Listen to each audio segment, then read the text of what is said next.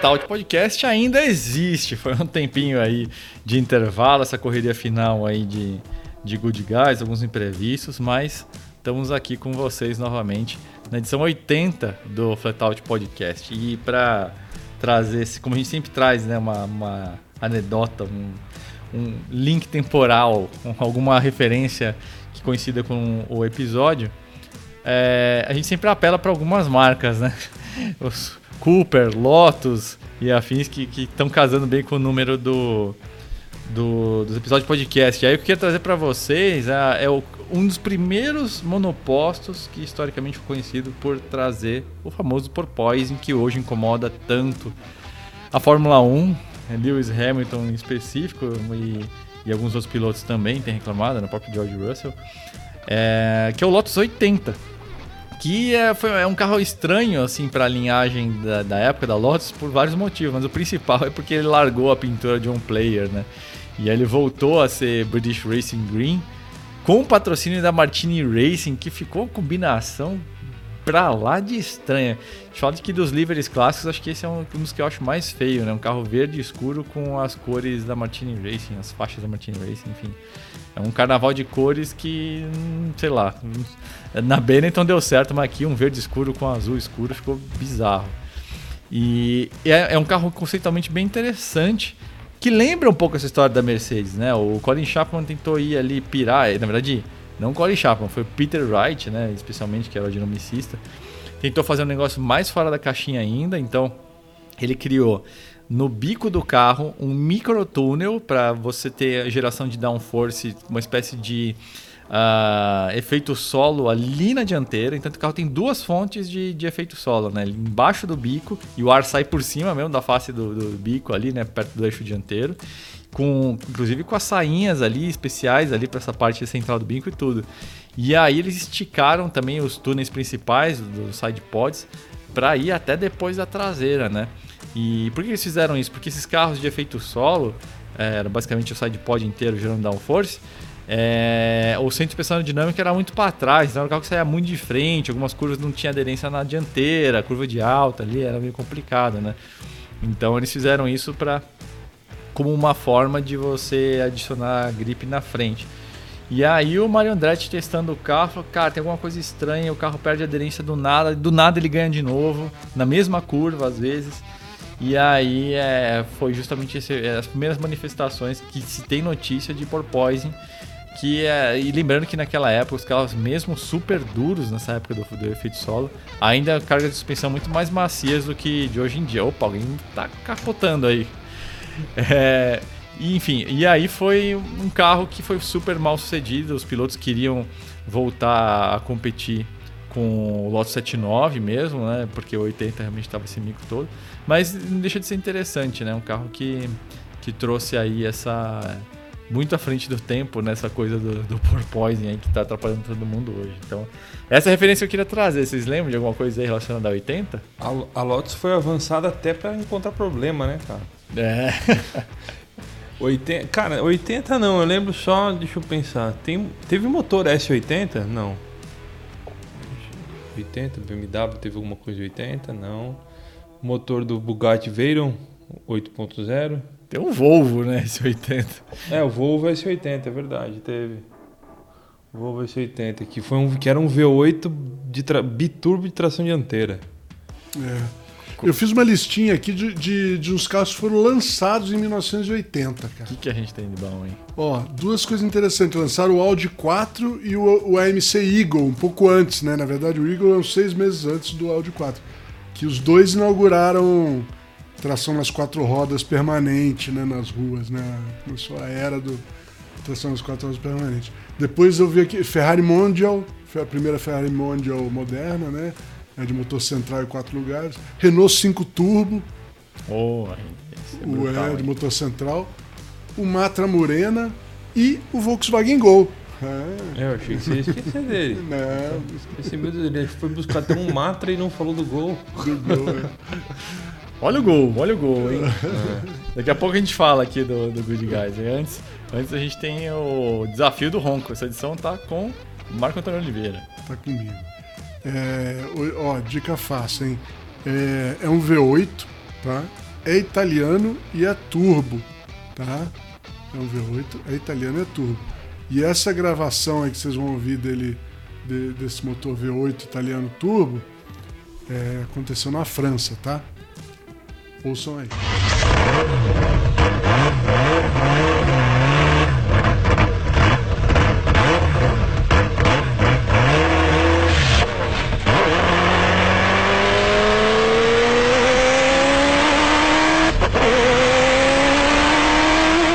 pessoal, lá pro fim do, do podcast eu trago mais uma dica. Tá fácil hoje, hein? Vamos lá. E aí, lógico que antes, depois dessa segunda dica, que vai ser no fim do episódio, a gente traz a resposta aí para vocês. Vocês têm um episódio inteiro aí para ir pensando sobre isso. Ó, a gente tem aqui é, três assuntos. É um, uma, é uma notícia que tem gerado uma certa polêmica, que a gente vai debater aqui, né? Sobre essa questão aí do Corolla Cross e o escape e essa, essa questão aí da, da justiça exigindo explicações da Toyota. A gente vai falar da perua M3, né? Que, putz, acho que dispensa comentários, mas não dispensa nada, a gente vai fazer comentários, né? é, é isso aí.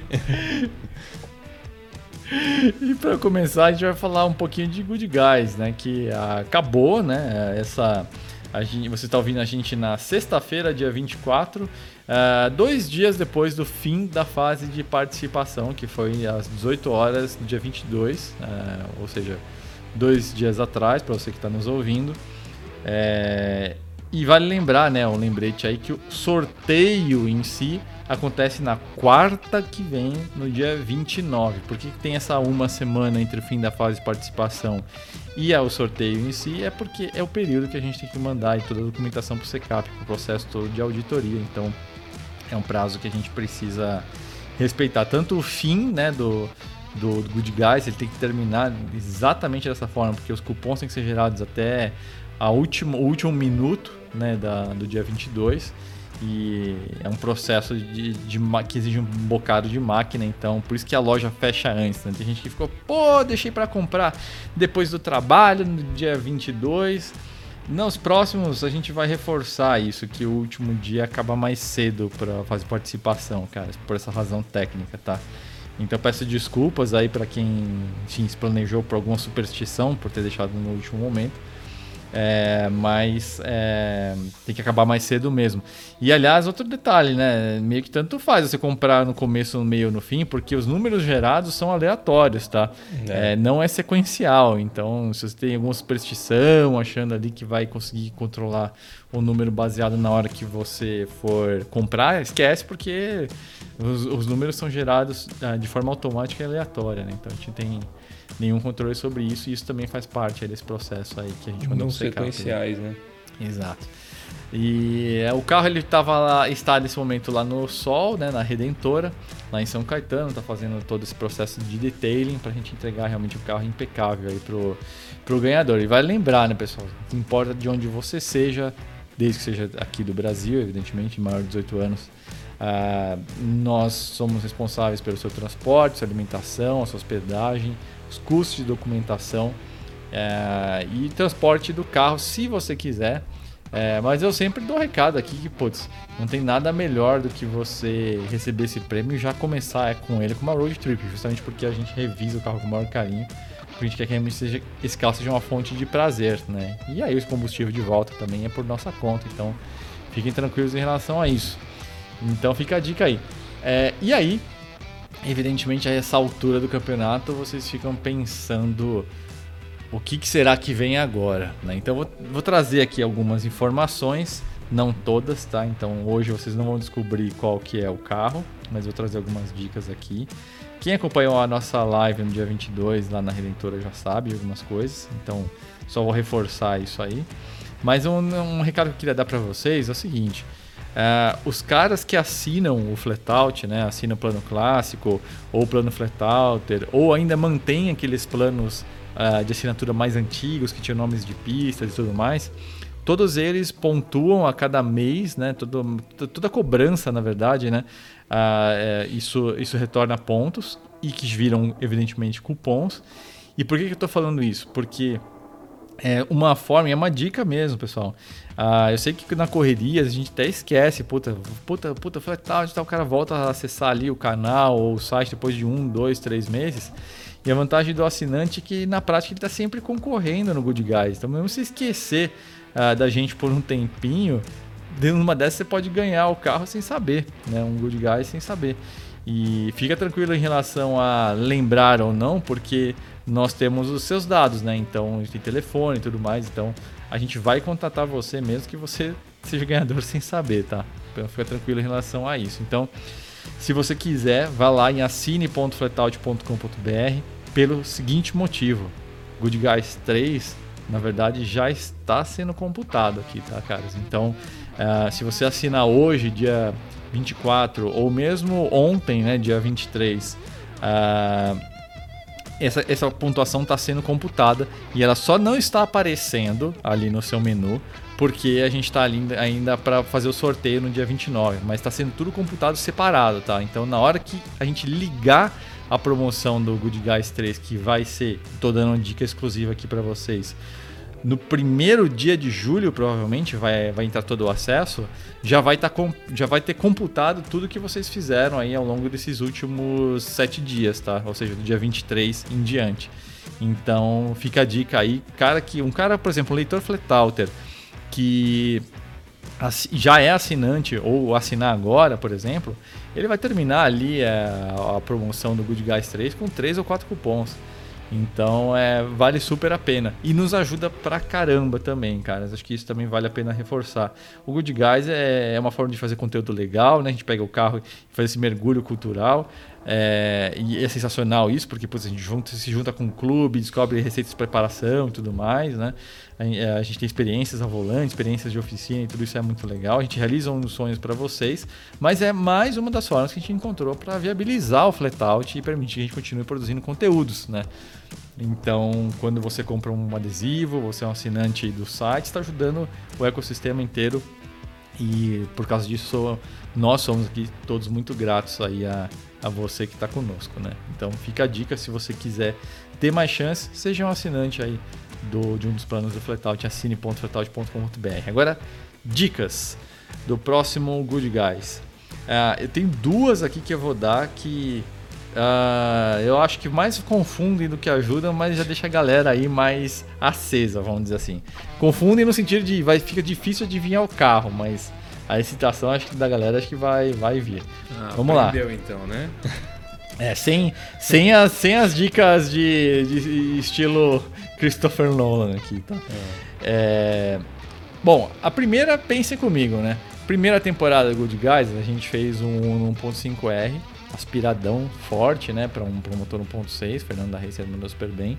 Segunda temporada que é essa que acabou de acabar é um Gol GTS 100% original. 100% não, 91% original, porque a gente fez o escape inox e tá um pouquinho mais baixo e tudo mais. O que significa que falta uma coisa muito óbvia no universo Good Guys, que é turbo. Então, essa é a primeira dica que o próximo projeto do Good Guys é turbo. E eu não vou dizer se é um turbo carro turbo de fábrica ou se é um carro que ganhou um turbo, tá? Então, fica em aberto para vocês. E a segunda dica que eu dou para vocês é que esse carro tem, esse motor tem um cabeçote 16 válvulas. Então, 16 volts. 16V turbo. E novamente, para confundir um pouco, eu não vou esclarecer se esse cabeçote 16 válvulas é ou não é uh, original de fábrica, ou se esse carro teve ou não teve em algum momento da sua vida é um cabeçote de 16 válvulas. Então, botem as lombrigas aí para pensar, tá? Mas eu adianto para vocês que vai ser um desafio bem legal de deixar esse carro realmente um conjunto sensacional. Ele está brutal nesse momento e vai ser uma coisa bem interessante de ver a evolução desse, desse projeto aí. É, e dando um pouquinho mais de spoilers aqui, é, nessa temporada a gente vai ter aí a companhia, a gente vai voltar às, às raízes, né, com o Daniel da Home Garage, é, grande amigo nosso aí, e outro amigo nosso também, que é o Delilo da Stoit, que fez inclusive a instalação da Mega Skirt, né, e toda a parte do mapa do, do Uno na primeira temporada. Então, só que é interessante porque eles estavam com a gente lá na época lá do projeto Sandero RS, né? Então, vai ser um pouco de nostalgia aí nesse sentido. Então, dicas dadas, agora a gente começa efetivamente aqui o podcast, né? Vamos começar falando de, de perua, então? Vamos. É, vocês, todo mundo já sabia que a BMW já tinha confirmado, né, que ia fazer uma uma M3 Touring, finalmente, né?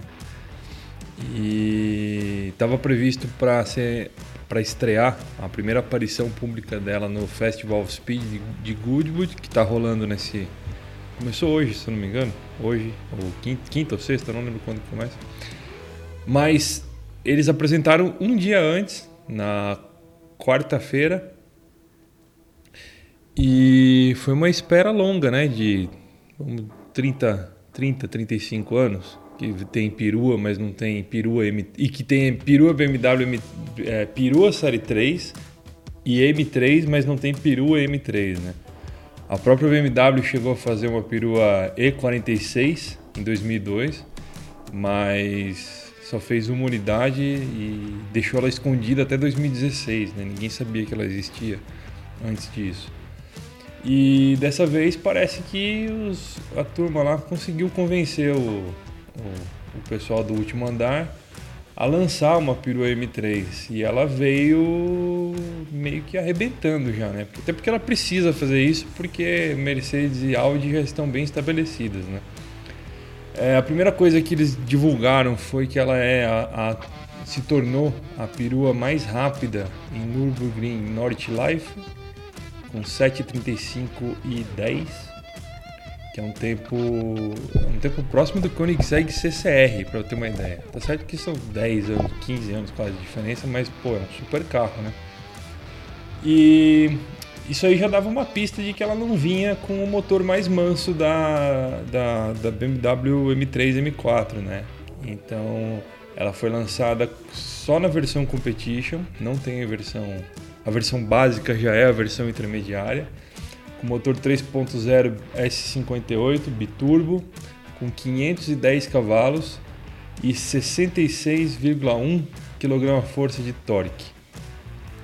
Ela tem tração integral, sistema X-Drive, Cross Drive, eu não sei como é que vocês falam isso.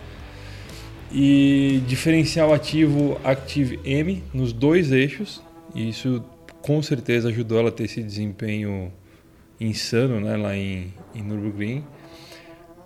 Câmbio automático, infelizmente, só é, só é a única opção, não vai ter manual, oito marchas. E capaz de chegar aos 100 por hora em 3 segundos, 3,6 segundos, 280 por hora de máxima, limitada eletronicamente. A BMW falou que ela tem o, a distribuição de peso quase perfeita, próxima de 50-50, né? E o que é um, um, sinal positivo, né? Porque a BMW vinha. Isso, isso é, uma, é uma tradição da BMW fazer carros bem equilibrados, bem acertados. E ultimamente vinha se perdendo um pouco com essa, essa, essas mudanças todas que a gente viu, né? Que, incluem o visual do carro e passam pela, pelos carros de tração dianteira.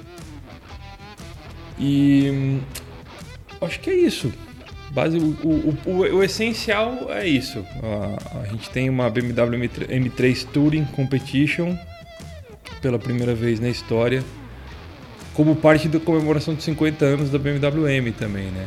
Eu queria saber de vocês o que vocês acharam, que vocês, se vocês viram todos os detalhes dela, o que vocês acharam. É, eu acho que eh, eu não sei se foi planejado ou se foi uma ação reativa, né?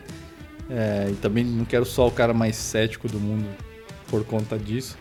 Mas a gente sabe que é, essa dianteira nova da M3, M4 aí deu, deu, deu um certo backfire aí, né, na, na imagem do, do produto mais importante da BMW M.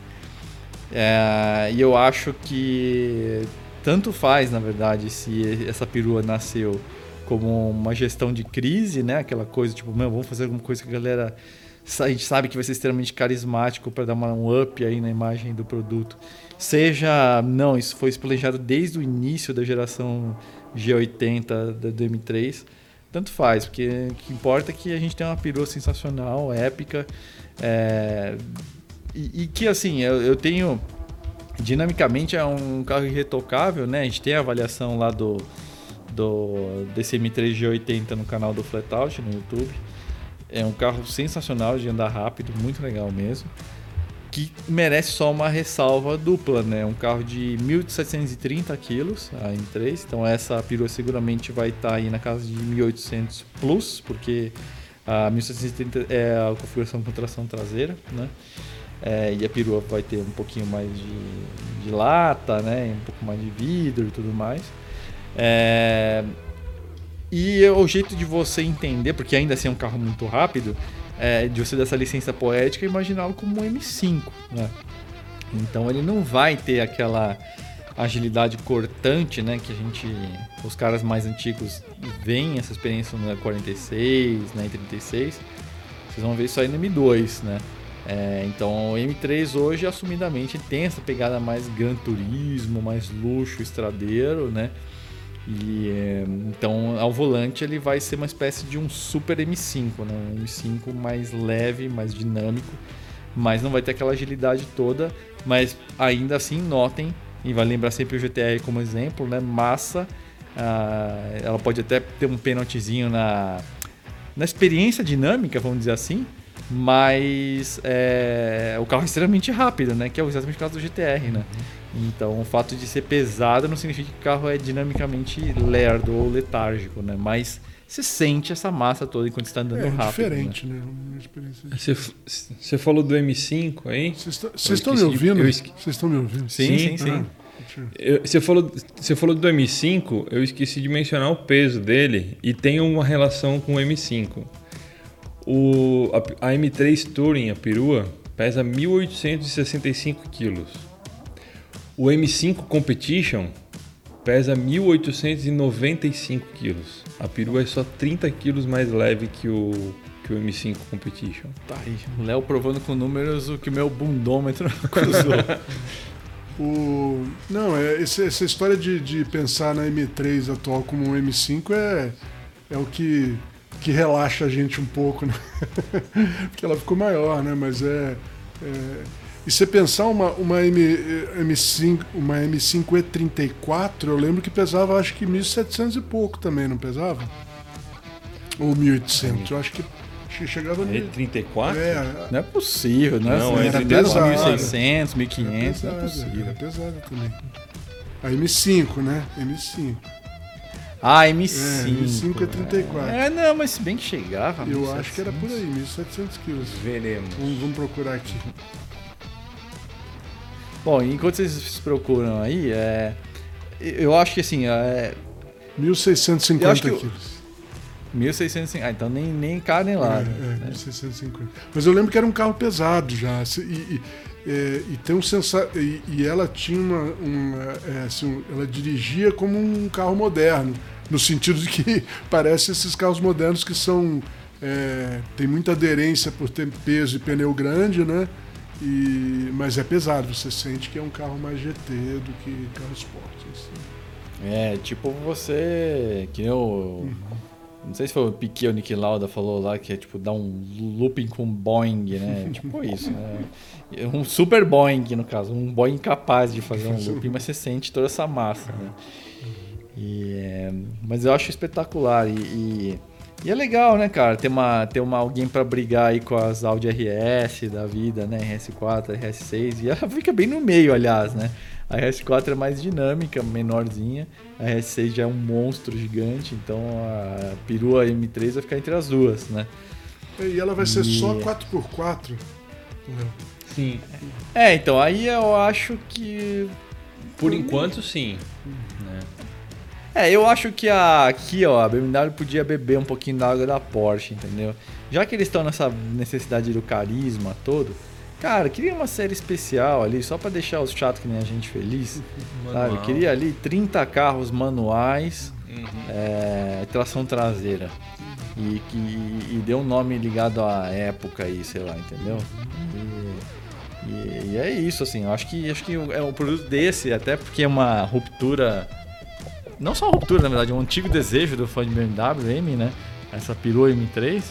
Acho que merecia essa, esse aceno purista, entendeu?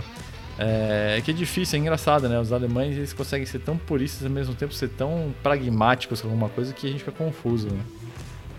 É que nem a história lá do. Esqueci o. Andreas Perninger, né? Que é o desenvolvedor lá da principal, um dos principais cabeças lá de desenvolvimento da, da Porsche, né? É, da, da, dos, dos Porsche GT, que veio com aquela história de que não, porque o PDK é muito mais rápido, então por isso só PDK no GT3. Aí a galera ficou puta e não sei o que, e aí teve que voltar atrás, né? Voltar atrás com, com aquela edição especial exclusiva para donos 918, mas depois apareceu N versões aí, inclusive do GT3, né? Aquela versão sem asa, é. com câmbio manual, caramba. Que é justamente para agradar esse público, né? E, e essas coisas se pagam. Esse, ah. esse aceno ao, esse aceno fácil, vamos dizer assim, ao entusiasta se paga. Assim, é o, a BMW tem em linha o M3 tração traseira, né? uhum. né? Não acho que seja o fim do mundo também o câmbio manual, porque ah, tem os M2 também, né? Então, pô, vamos lá, né? O, a especificação de torque desses motores downsize tem que aguentar um atropelo, então tá em casa, né? Vai gastar um dinheirinho é, para homologar, que... mas é, nesse caso eu acho que valeria a pena. Você paga, é, uns... cobra mais, pô. Cobra mais caro. Exato. Mais caro, não é Exato.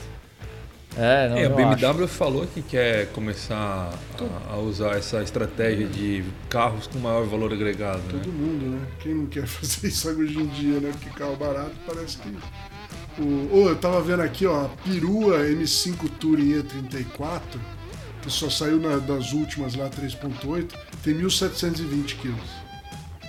Aí, pesado. É. e tinha o M5. É. Não tinha M3 Touring, mas tinha, sempre teve M5 Touring, né? É, é. E era um carro bem menor do que a M3 atual, é, né? Então. Menor. Essa, isso aí é fruto da evolução, realmente, da parte de metalurgia. Não, aquele cara né? era muito pesado, eu lembro disso. Ele era muito pesado, é sensacional, mais pesado. Mais pesado. E vai lembrar, né, essa plataforma aí do, do Série 3, do, do M3 novo, é CLA, CLAR, CLAR, que é a mesma do Z4 e do Supra, né? E que na verdade já tem do Série 3 ao Série 7, né? Uma plataforma tipo um NQB é. Premium, vamos dizer assim, da, da BMW, mas... E o M2 é, também. Exato, né? É, e, e, bem, bem lembrado. E tem muito aço de alta resistência, alumínio, magnésio, tem capô e paralamas de alumínio, tem muito ponto de solda no monobloco, tem um monte de reforço estrutural esse carro, inclusive vários bracings, né, que chama ali, conectando o subframe, né, o, o, quadro ali de suspensão. No cofre também tem, tem, tem, uma, tem umas travessas adicionais ligando assoalho e longarinas, então, em termos de rigidez, a torção é é um carro sensacional, e você sente isso, um carro sólido, assim, a geometria de suspensão está ali a serviço do carro e não é perturbado por nada que a carroceria faça, né? Então, é um baita de um carro, né? Agora, quanto que vai chegar essa brincadeira aqui? Seguramente passa uma milha, né? Ah, sim, o, o carro tá, ele vai ser vendido a 80 mil libras na Inglaterra é, um pouco mais mil de euros e dólares e então você multiplica por 13 e você tem o valor em real. Então você com certeza isso aí vai sair um milhão de reais. Milhão, um, um milhão e cem, milhão e duzentos. Um, Se, um milhão de é, reais. Um milhão de reais. Até porque sendo um carro ah, especial do especial, vamos dizer assim, vai chegar entupido de coisa, né? Então é aqueles pacotes M-Carbon de banco, é. de espelho, freio carbono cerâmica, os detalhinhos de raio de volante, de aleta, de console. Vão entupir o carro de carbono ali. Então, seguramente, sem a menor sombra de dúvida, acima de um milhão. Né? É, ele tem, ele pode ter banco. Uh, ele tem um opcional que inclui bancos feitos de fibra de carbono. É, então, o M3 já tem, o M-Carbon é. Seats, é e... quase 10 quilos mais leve. Isso. E ele vai ter aquele o pacote. Como que é o nome do pacote que eu esqueci, caramba? Pacote de quê? M, M Driver. Ah, o M-Drive Professional, que Isso. tem o drift, o negócio que analisa a qualidade do seu drift, que tem os tempos de volta que vai para aplicativo, né? E, e, o caramba, né? Não, esse carro aí, esse carro vai entupir de tudo, cara. Isso aí é. Não vai ter spec simples esse dá carro. Dá pra comprar né? com a grade menorzinha? Não, não dá, né? Dava pra comprar ela preta, É, né? da- É, O- o- essa- o- eu gostei dos paralamas traseiros nesse carro. Na perua parece que ficou mais bonito, né? Alargado, né? Parece que destaca mais os paralamas alargados, cara. Gostei bastante. Sim. A traseira Sim, tá sim, muito sim. legal. Tá muito legal. Não, ficou elegantérrimo, cara. Achei que ficou bem A interessante. frente, a gente vai acostumar, né? Na verdade, a gente vai acostumar com, essa, com esse gradão também. Podemos reclamar quanto quiser, a gente vai. É, agora tem que Ó. chamar de double, double lung, né? Ó, eu- eu- não eu- duplo, não. É, certíssimo. E digo mais, hein, cara. Tô olhando aqui o site da BMW M. Por que será, hein? Olha só, os o ensaio dessa BMW M é um preto fosco, né? ah, estou escondendo, sabe? Tipo aquela coisa assim, tipo. Sabe, que os caras têm o olho meio cansado, aí tira foto sempre de óculos escuros ali no, no Instagram e tudo mais. Né? Ah, tô te vendo, hein, BMW? Ô, ô Léo, me diz uma coisa: o símbolo da BMW nesses, nessa, nesses carros agora, da, da M, elas estão saindo com aquela.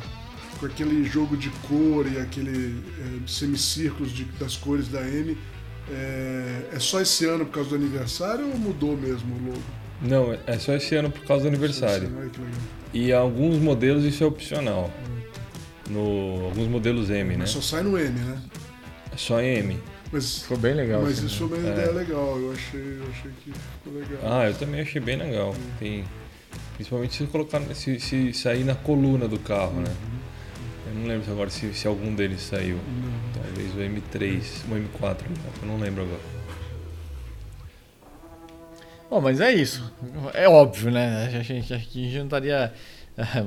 Dificilmente um de nós ia achar ruim a ideia de uma perua BMW M3, né? Mas tem essas ressalvas aí, né? De peso. Eu não vou nem falar do motor, caras, porque.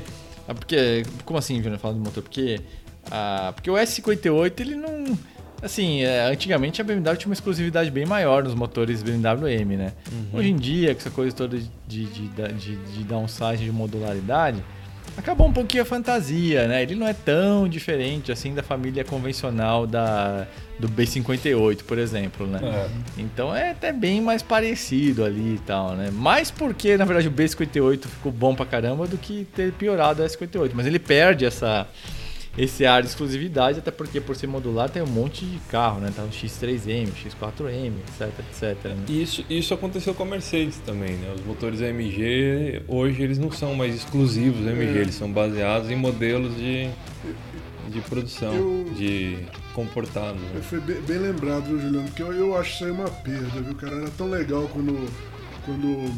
Então, os BMW M, é, a E34, vou voltar naquela E34, porque não sei por que caso esse carro me lembra a E34 M5. É, acho que pelo peso. Mas enfim, eu imagino que dirigindo elas devem ser parecidas.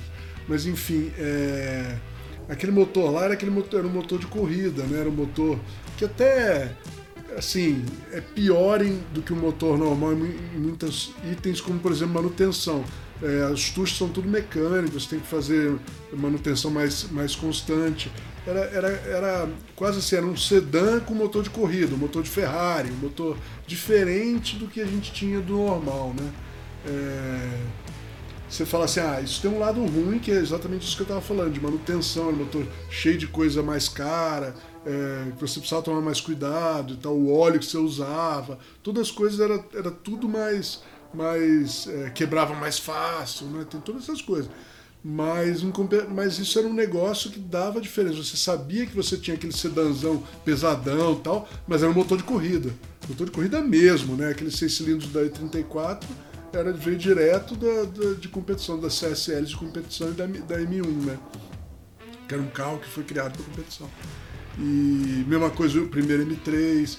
é, isso foi um processo, não foi de- assim, as, as M's já não. A segunda geração de todas as M's não era mais motor de competição, mas era sim um motor especial, diferente e superior assim em especificação a tudo que tinha de rua. Né? É, agora com a situação que a gente está hoje nessas. é, é, tanto a MG como o Léo falou e na M, eu acho um pouco. Parece que eles desistiram, né? Não, põe mais pressão no tubo aí, vamos tocar esse barco aí, né? É, não, mas é isso, né? Eu acho que até questão de custo É. também, né? Enfim.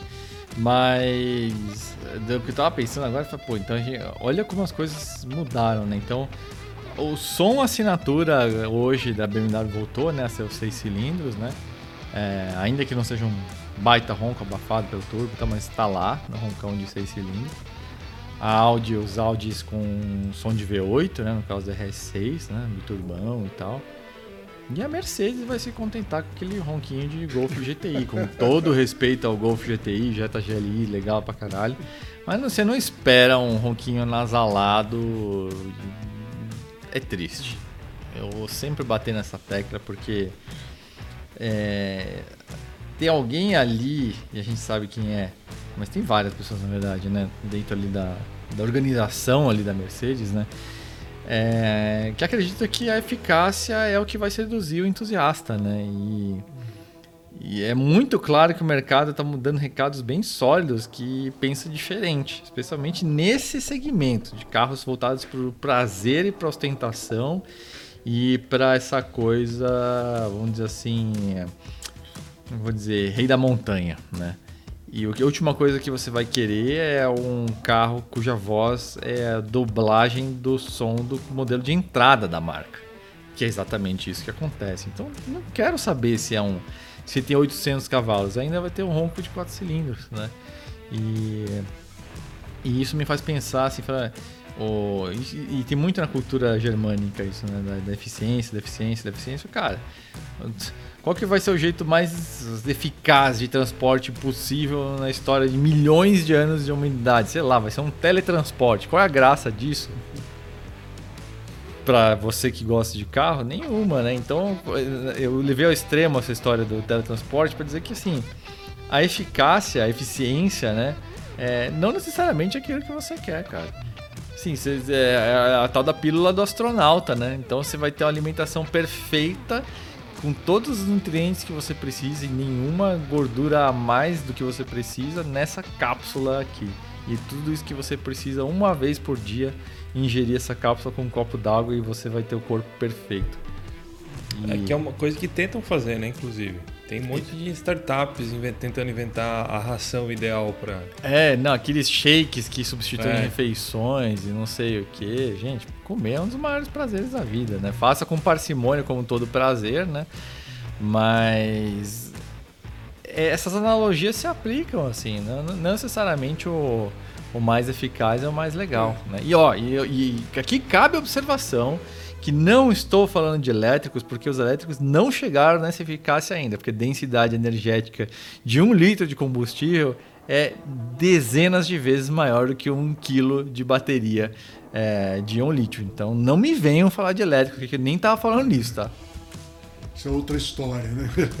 é, isso é outra história. Isso é outra história. Mas você está falando, de, tá certo, quem gosta de eficiência é máquina, pô. É, o ser humano gosta é, de, de algo que seja um espelho dele. A gente é falho, né? Tem, tem falha, né? Se você, tudo que é muito perfeito, a gente admira, até admira, admiro, muito legal. Tá? Mas amar não ama, não. É, é o mal de top model, é. né? Aquela coisa, meu, é absolutamente perfeita, mas você fica ali admirando como uma estátua grega, né? Assim, não, deixa de ser humano até em certo sentido, né? A gente não gosta de desse negócio muito perfeito, não. Tem que ter algumas coisinhas, né? Tem... O japonês que sabe, que sabe disso, isso, tem um tempo para isso, o Abe sabe. Tem que ter uma imperfeiçãozinha que torna o negócio legal. Porque se, se fica tudo muito perfeitinho, é, a gente rejeita, é engraçado. Mas é verdade. É, é isso. E você sabe que tem uma coisa que é isso que incomoda as pessoas em animações, né? Quando você tem uma animação que é uma arte feita à mão ou pelo computador, mas que assume que é um desenho, isso causa um conforto maior na experiência do que quando tudo é CG e tenta ser humano demais, ali reproduzir uhum. a textura da pele, não sei o que a reação, e tem vários estudos que mostram isso, que as pessoas sentem que é algo mais fake, o que parece, tenta parecer humano demais, do que o que assume efetivamente que é um. Que é um desenho. É um, é, é um desenho, cara. Associação antropológica mesmo, assim, de, de, de, É estranho, você humaniza mais um mangá é, é do que um CG perfeito. de um personagem japonês perfeito, entendeu? Então é. Isso só, só corrobora esse, tudo isso que a gente está falando. Mas, bom, a gente saiu pra caramba do assunto aqui, né? É, Ó, a hora que vocês falaram do ronco do carro, eu ia puxar um negócio e pensei, ah, vai sair do tema. Mas aí eu pensei, assim. Orbit Alert. Né? Eu, eu, lem, eu, lembrando dos, do, da primeira, primeira aula de, de design na faculdade, aprendendo estética, conceito de natureza função prática. Eu pensei, caralho, onde que eles foram, cara? Interstellar Alert. Interstellar Alert. Agora que passaram 66 anos, a gente pode passar para o próximo assunto, né? É, antes da gente falar dessa, dessa confusão toda aí do, do Corolla Cross, acho que vale a pena passar aí para as matérias de destaque aí do, do Flutout, né? Pode sim. É, a primeira delas é uma matéria que foi a gente já tinha falado sobre, sobre esse carro, que é o Lotus Carlton, que despistou a polícia em 2014. E um leitor, me desculpa, eu não lembro o seu nome. Eu tenho esse problema de, de não lembrar o nome de quem Ó, sugere as coisas. O, o Lotus Carlton também conhecido como Lotus Ômega, né? É, a gente não associa, né? É, tem muita gente que não associa. É aquele carro, o, o Ômega verde do Gran Turismo 4. o, o Ômega fodão do Gran Turismo 4. É, começaram a circular algumas fotos desse carro, já tem uns alguns meses, é, de, um, de um Lotus Carlton na Inglaterra com a placa 40RA, como aquela que do carro que, que ficou famoso no Reino Unido nos anos 90. Né? Então eu comecei a procurar mais detalhes sobre essa história e acabei descobrindo, quer dizer, eu não, o cara que a gente contratou, como eu falei no texto é, descobrindo que quem é o dono do carro e, e, e, os pedaços da história que ele não conta inteira, ele só solta pedaços em vários tópicos do Facebook, mas ele não conta a bendita história inteira de como que aconteceu, é, como que esse carro foi roubado e, e por que, que o carro está de volta e se é o mesmo carro, se não é. Então tá, tá tudo nessa, nessa matéria que chama A Volta do Lotus Carlton 40RA.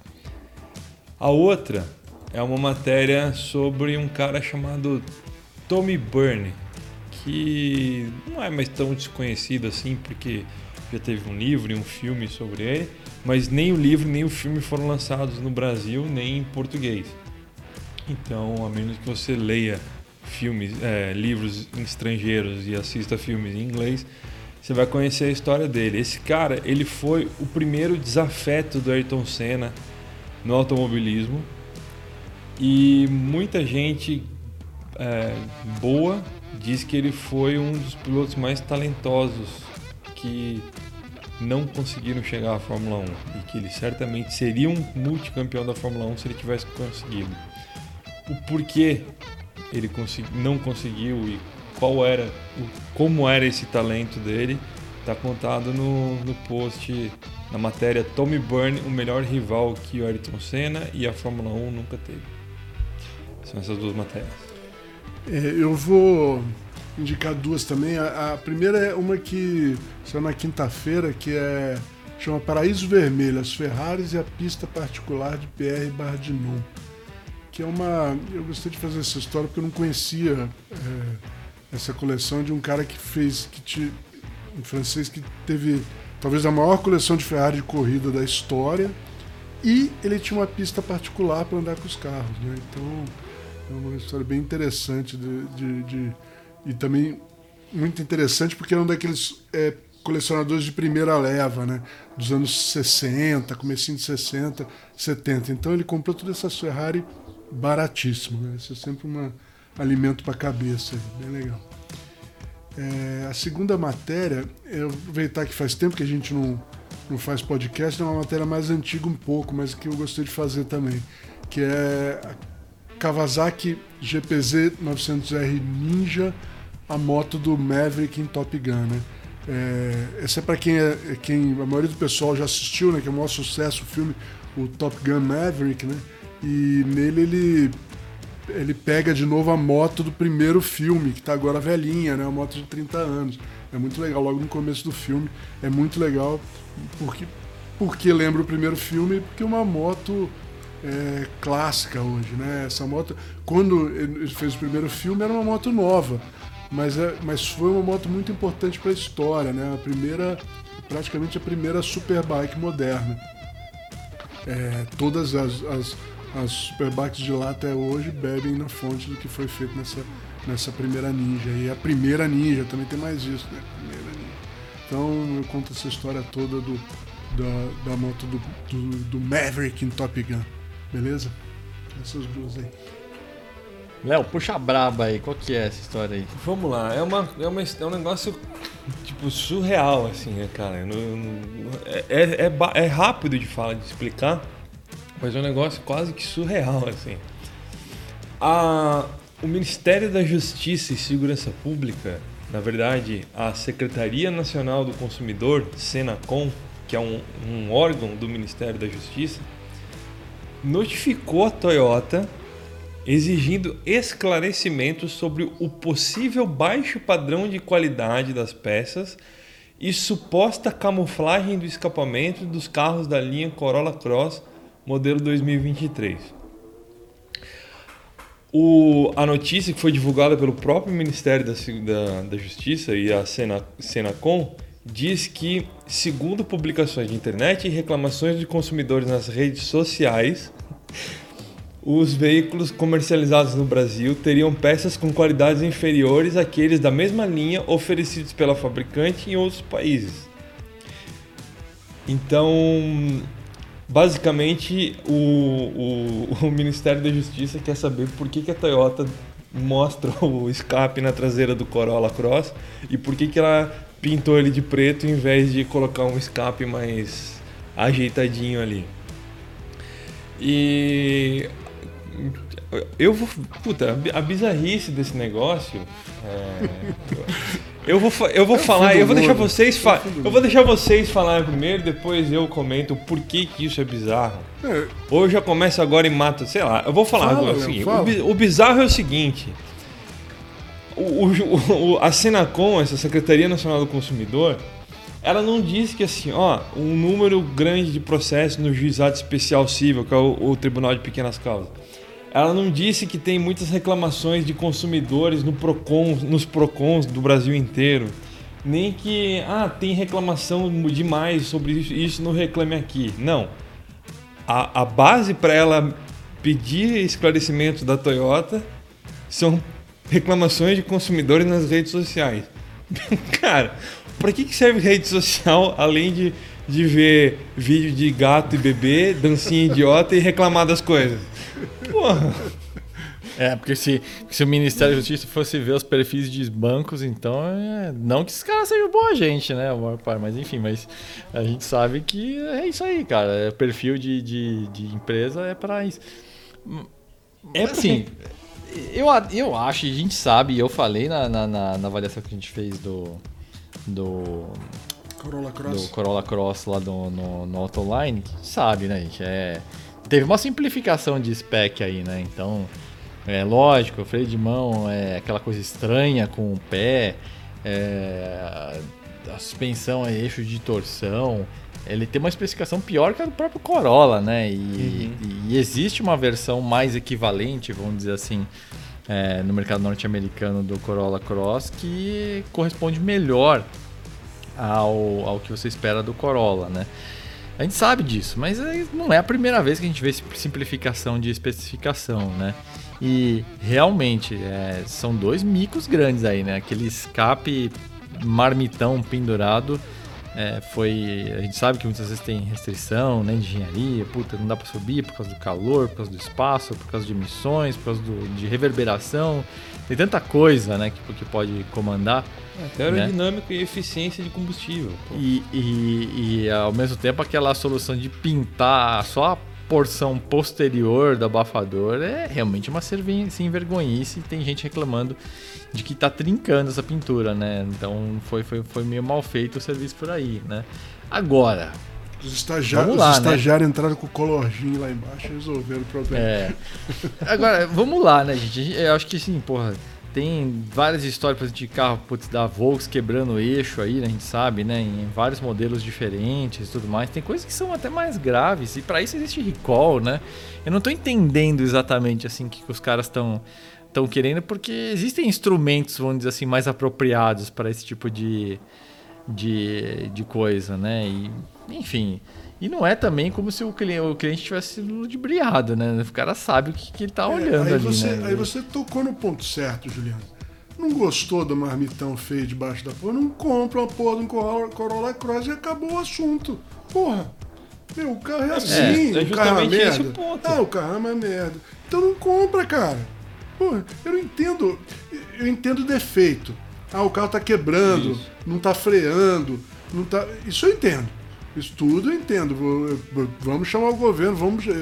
Se não fez recall, tem que fazer recall. Tem Mas, porra, tá feio a porcaria do para-choque, do, do, do- do escapamento. Ah, o freio é, de, é no pé, não gosto de freio no pé, eu queria um freio elétrico. Compra outro carro, caralho! Não, é, né, e última, Carro é assim, em última porra. instância, a gente tá falando da maior parte das coisas são relacionadas a gosto, É, né? é, meu. É, eu não acho que vai existir um ser humano aqui. uma- uma- uma- Não, pare- é não acho que vai existir um ser humano que vai dizer, não, mas eu acho bonito É. aquela marmita pendurada. Não vai ter esse cara. Mas em última gente tá falando de opinião estética, né? Não, cara, eu, eu, eu também. É, justamente. Todo mundo outra, acha que é uma tá merda. Todo mundo acha que é feio, ficou ruim, não acertaram esse negócio aí.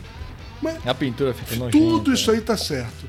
Mas, cara, o carro é assim, gente. Não gostou? Não compra. Acabou o assunto. É, Acabou exemplo, o assunto. imagina, imagina se o ministério tivesse acordado na época que aquele primeiro Etios saiu. O carro ele, com painel no meio. O Etios Cross. O, o carro ele não, ele era tão ba, era tão tosco que ele tinha uma cordinha só pra sustentar o tampão no porta-malas. Mano, os caras contando cordinha pra segurar a tampa, cara. É, aquilo era uma assim, foi a primeira vez, na verdade, o Etios que mostrou pra gente o que que é um cofre sem pintura, né? Eu lembro que foi um choque, que não existia isso na indústria aqui no Brasil na, na época, né? Pelo Quando ele chegou, era- eu ele era não sem, sem verniz, né? É sem verniz, a pintura. Ele não, ele, ele tinha, ele tinha, ele tinha cor?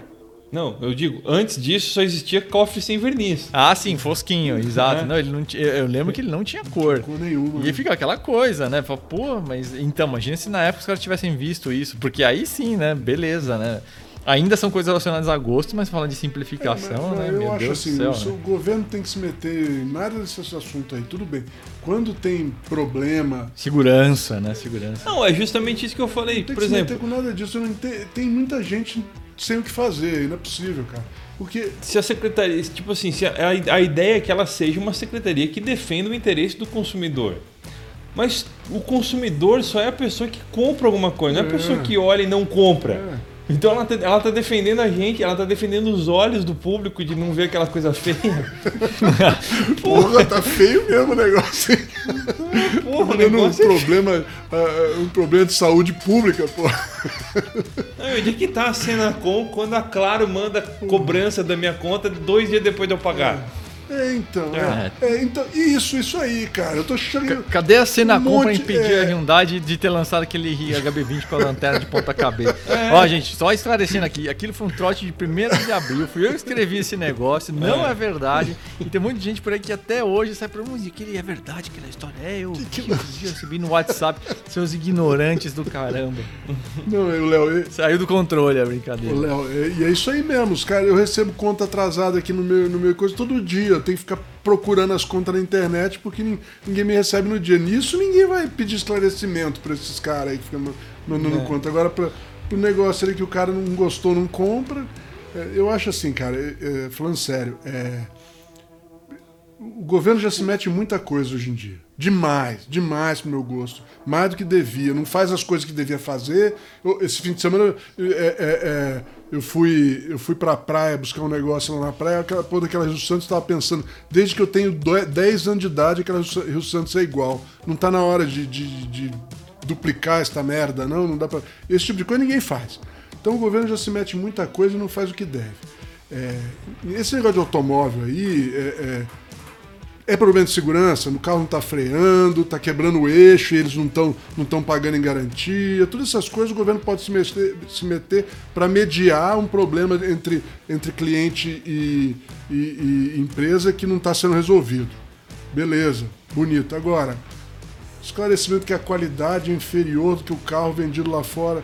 Meu, foda-se, não compra o carro, cara. Acabou o assunto, esse é problema. É, imagina a hora que esses caras descobrirem que o Capture aqui vendido não tem nada a ver Não, com o Capture gringo. vai sobrar um, cara. Ó, se, se for assim, não sobra um, meu irmão. Se gritar pega ladrão, não sobra um, meu irmão. Vai tudo embora os Ó, caras. eu acho que dessa lista toda aí, dessa questão do Corolla Cross, acho que a única coisa, mas que aí seria a coisa mais apropriada pro Procon e coisas do tipo, é esse negócio do escape pintado ficar descascando. É. Isso realmente é. É, porra, não é, é inaceitável isso aí, né? Sim. Digamos que. Não vou nem entrar no mérito de, de- do quão ridículo é pintar só metade do abafador, mas essa pintura não podia descascar de jeito nenhum, né, gente? É, e aí que, mas aí que tá o negócio. Eu, eu, antes de publicar essa nota no 0300, eu fui lá no Reclame Aqui, e que é o, o lugar de xingar oficialmente na internet, né? Que reclamar no Twitter é uma coisa, no Reclame Aqui é outra. Que você tem que ter, de fato ser um comprador do negócio para estar reclamando lá no Reclame É, Aqui. isso é verdade. E aí eu fui lá e, procurei, tem a busca, né? Tem uma- mais de 4 mil reclamações em não sei quantos anos, são vários anos, mais de 10 anos, eu acho. E aí eu tem uma busca que você pode procurar o- o- os casos, né? Então eu fiz uns testes lá com palavras para ver se ia ter um resultado fidedigno. E, e procurei reclamação relacionada escapamento, escape, descarga, abafador e marmita. Tem gente que chama de marmita aquilo, né? Então, tem duas reclamações relacionadas ao, ao escapamento do Corolla Cross. De 4 mil, tem duas reclamações. A maior reclamação do Corolla Cross no Reclame Aqui é referente ao sistema multimídia, que não funciona direito, que tem, não dá para configurar, é difícil de configurar e tudo mais. É o que mais tem reclamação, são mais de 10. Mas a Senacom não falou nada do multimídia dele. Sabe por quê? Só falou multimídia, do escape. multimídia é a maior reclamação de todos os carros. Eu lembro quando eu trabalhava na indústria, batata. Todo mundo acha o multimídia difícil de coisar, não entendo, não funciona. Todo mundo acha. É, é, não, e até pra quem. A indústria é lerda, né? Quando chega no mercado, já, o smartphone já tá duas gerações à frente, né? Então acho que são pouco. Tanto que você pode pegar aí o Volksplay aí, que acho que é o melhor que a gente tem de plataforma, de hardware, de programação e tudo mais. É, ele é melhor, inclusive, que putas, plataforma de BMW, de, de Mercedes, eu não sei o que. E foi feito aqui, né? Desenvolvido aqui no, no Brasil, mas. É, e é normal, porque os ciclos de produto são longos, e aí a, esse nosso sistema de infotainment acompanha o ciclo do produto, a maior parte das vezes. Então chega, ele já chega tarde, aí passou uns anos, então fica mais tarde, mais velho ainda, né? Então é sempre difícil de usar. E tem gente que é mais, mais idosa também, que já nem usa smartphone direito. Que e aí compra se- co- se- Corolla Cross e não liga pra marmita, né? Que não liga pra não frear porque ele freava a F100 em 1980 desse jeito. As pampas. Vem desse... cá aí. E, e não, e não tinha gente reclamando daquele reloginho Cássio no meio do painel lá dos Corolla? ah, eu não vi. Aquele reloginho azul lá. o reloginho de Del Rey, né? Deve ser algum. Ó, que o Toyota deve gostar daquilo. porque não é possível. Então, e, e essas Toyota, é claro que os donos não vão reclamar disso daí, porque o cara que comprou isso daí, ele viu a porcaria do escapamento e não ligou, né? É, lógico. Ele comprou. Então não tá ele, saco. que alguém não vê aquilo ali? Porra. Ah, e uma reclamação era sobre estar descascando, tá? Tá, tá descascando, tá vendo? Então, então, na prática, é uma reclamação sobre a qualidade da pintura e uma reclamação que parece mais um desabafo, assim, que o cara tem satisfeito com alguma coisa e meteu a, a marmita ali no meio. Então, tipo assim, um- como diz na internet, um total de zero pessoas está incomodada, de proprietários está incomodado com esse negócio. É, porque é isso, né? Proprietário. Usar é, fonte reclamações nas redes sociais, porque tipo, porra. assim, é é 99,99% de pessoas que nem têm a condição econômica ou interesse em comprar o carro que estão ali vomitando pelos dedos, né? Volkswagen sabe bem disso, né? Que é, foi a maior fonte de críticas de- de- de- das pessoas em geral, porque é, é uma das marcas que mais vende, né? Então, Volkswagen, Fiat e, e afins, né? O pessoal adora meter o pau, né? Então, É, como o mal disse, se for usar isso como base, não vai sobrar Sobra um ali, né? né? Todo mundo tem, Né? tem o seu É o que eu telhadinho falei, de redes sociais- Mas agora, gente, redes sociais foram feitas para se xingar as coisas. é, gente, agora, É um grande jantar em família. né? agora essa de dos caras ir pedir esclarecimento. Agora eu tenho dó, cara, que eu tenho dó mesmo. É do, do coitado que fez essa marmita aí, cara. Ele fez a marmita e provavelmente ainda perguntou pros caras, mas porra, nós vamos deixar ela assim, todo mundo vai ver embaixo tal. Atende as normas? Atende, atende. Então, tá no preço? Tá no preço. Então deixa lá, meu. Para de ficar maluco, ninguém reclamou. Vai dar merda. Aí você fala assim, não, mas vai- dar pra ver debaixo. Porque o cara provável. Se eu conheço o engenheiro, ele botou debaixo do carro, olhou, deu dois passos pra trás. Porra, tá visível o negócio, hein? Ô, gente, será que. Tá uma merda. É, será que não é melhor a gente refazer esse treco? Não. Aí Os caras, não, não, faz assim. Mas aí, na hora que deu merda, garanto. Quem que assinou esse desenho aqui? Pau na bunda do cara. As bruxas. Ah, pau na Pega bunda do as cara. bruxas. Eu Esse falei coitado- que ia dar merda, ele né? pode falar o que quiser, não adianta mais. Eles vão esfregar o desenho na cara dele. "É, Você liberou essa merda. E é assim, cara. Eu tenho dó dele. O único que eu tenho dó é esse aí, que já tá sofrendo desde que lançou o carro, né? Desde que lançou, porque a primeira coisa que o nego viu começou a rir. Ah, ah, ah, ah. Todo mundo começou a rir disso daí e o cara tomou na bunda, coitadinho. Mas o, o- o- o- tirando ele, o resto, meu, eu compro o carro, não compro o carro. Tchau. Né? Fazer o que que eu posso fazer? Mas é isso aí, é essa história. Puta, é, te falar. Institucionalizaram o xingamento no Twitter, né, cara? Foi é, foi que Não é mole. É o Ministério da Justiça dizendo assim: reclame nas redes sociais que vai dar certo. É, eu não entendi a lógica disso. E aqui só fazendo um disclaimer, reforçando que não é que a gente está defendendo o produto em si e essas falhas, né? Mas é, É. que não é pro Pelo bico realmente do. Ministério. É, é, exatamente. Só engrossa o couro que, porra, o Corolla merecia, a versão SUV do Corolla merecia uma spec mais, mais caprichada mesmo. É. Mas, enfim, né? Isso não é assunto para o Ministério da Justiça, e sim para os consumidores e quem compra resolver não comprar. Né? Mas, enfim, vamos, vamos para a próxima, vai. É, Rádio Fatality, aliás, né, já estamos aí com uma hora de, de, de podcast. Então, eu vou trazer aqui a primeira música. Lembrando, a gente alimenta essas músicas todas que a gente sugere a cada episódio numa playlist, né? Que se encontra tanto no Spotify quanto no Deezer. E eu vou trazer aqui pela quinta ou sexta vez uma música do setlist aí da banda que eu tô aí formando aí, que já está para tocar a primeira vez logo logo. Já estamos com o setlist já com quase 20 músicas, né? É, eu, Guilherme na da Vanguard, outro Guilherme na batera, Guilherme Bonilha, é, o Luiz, que é um amigo do Cris, e agora amigo nosso também, né? E o Cris, que eu tô falando, é da Interlakes, Luiz e Cris na- nas guitarras. Né? A música é Everlong, do Foo Fighters, que ah, é do segundo álbum, né? The Color and the Shape, 97. É, e tem, e uma coisa que é curiosa é que, duas na verdade, ah, é que essa foi a última música que o, que o Taylor Hawkins é, tocou né, ao vivo antes dele, dele morrer, né, em março desse ano. Né? E essa é uma música que a versão de álbum é, não foi gravada pelo Taylor Hawkins e nem pelo baterista do Foo Fighters, mas pelo baterista do Nirvana, que é o vocalista Dave Grohl porque o batera do Foo Fighters tinha acabado de ser desligado da banda, né? Antes da gravação desse álbum, The Color and the Shape. Então a bateria desse álbum foi gravada pelo próprio Dave Grohl, que era o baterista do, do Nirvana, né? E aí a coisa que é curiosa é que o Grohl ligou, né, pro, pro Taylor Hawkins é, pedindo indicações de baterista, né?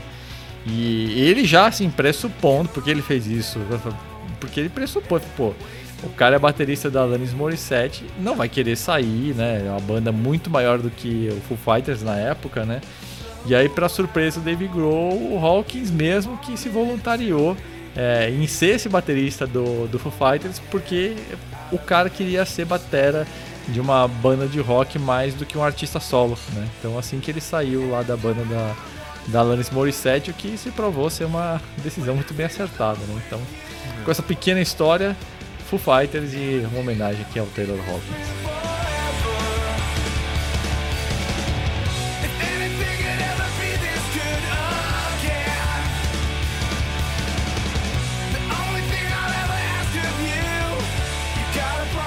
E tem um. Posso fazer um complemento? Não, sempre. O, o Alanis Morissette e o Taylor Hawkins, eles conheceram, cruzaram com o Dave Grohl e Foo Fighters em 95, se não me engano. E a Alanis Morissette falou, conversando com o Taylor Hawkins, "É, eu acho que você vai acabar tocando com eles um dia. Aí ele, como assim? Eu tô tocando com você, eu gosto. Não, acho que combina, não sei, alguma coisa assim. E, tipo, aconteceu de verdade depois de dois anos. E a outra coisa é que o Taylor Hawkins foi a estrela do clipe, né? Sim. Ele é vestido de menininha. Sim, sim, sim. Aquela cena que tá deitado e também levanta já na, na bateria, né? É. É verdade. E hum, a minha música é da mesma época, um pouco mais, um pouco mais velha, 95. E é Don't Look Back in Anger do, do Oasis. É, acho que o maior sucesso deles depois de Wonderwall.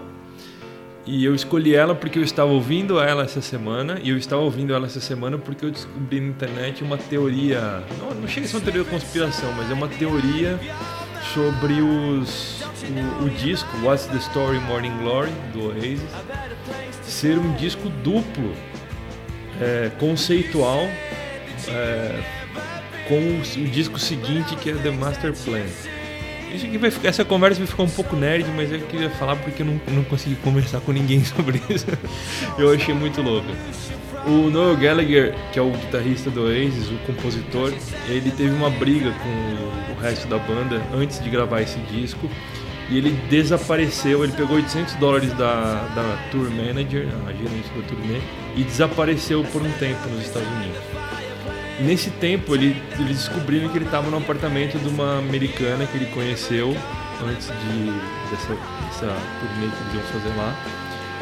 E ela foi meio que tipo um, um amor de verão dele, assim, né? Ela ajudou ele nesse tempo que ele tava meio sem saber o que fazer e tal. E a teoria é de que todo disco, né, What's the Story Morning Glory, seja a história que ele passou com ela desde o dia que ele brigou com a banda até o dia que ele voltou para gravar o disco.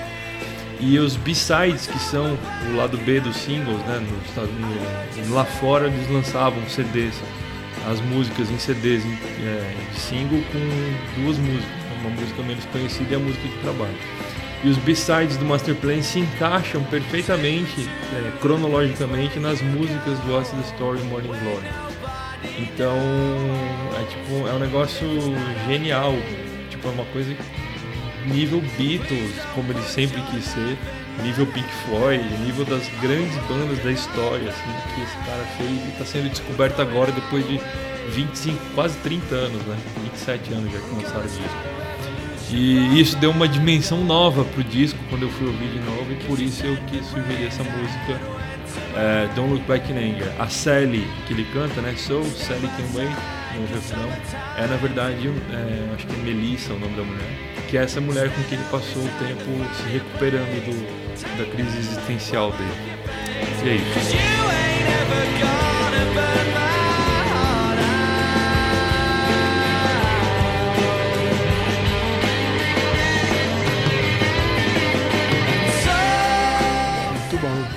É, essa semana eu vou trazer.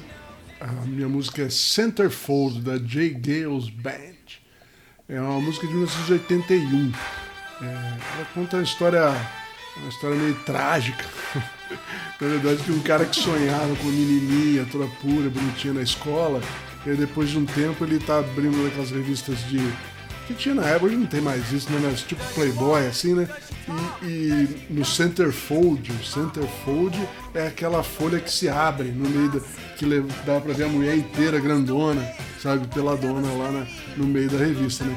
E ele abre o centerfold e ele encontra a menininha lá que ele via na escola, né? Então ele canta Meu coração gelou, meu anjo é o centerfold, né?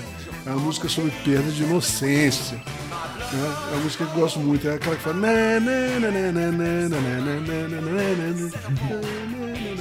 É isso aí. Centerfold J. Gales Band.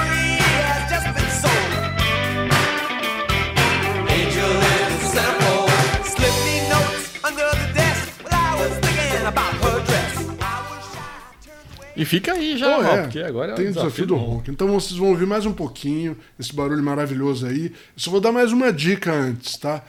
É, você lembra que eu falei que era um V8 italiano, turbo, e nesse filminho que vocês estão ouvindo ele cantar aí, ele é um filminho que foi, que foi filmado e gravado na França. Tá? A outra dica que eu vou dar agora é que tem um LM no nome, tá? É um sufixo para o nome do carro, LM. Beleza? Ouçam aí mais um.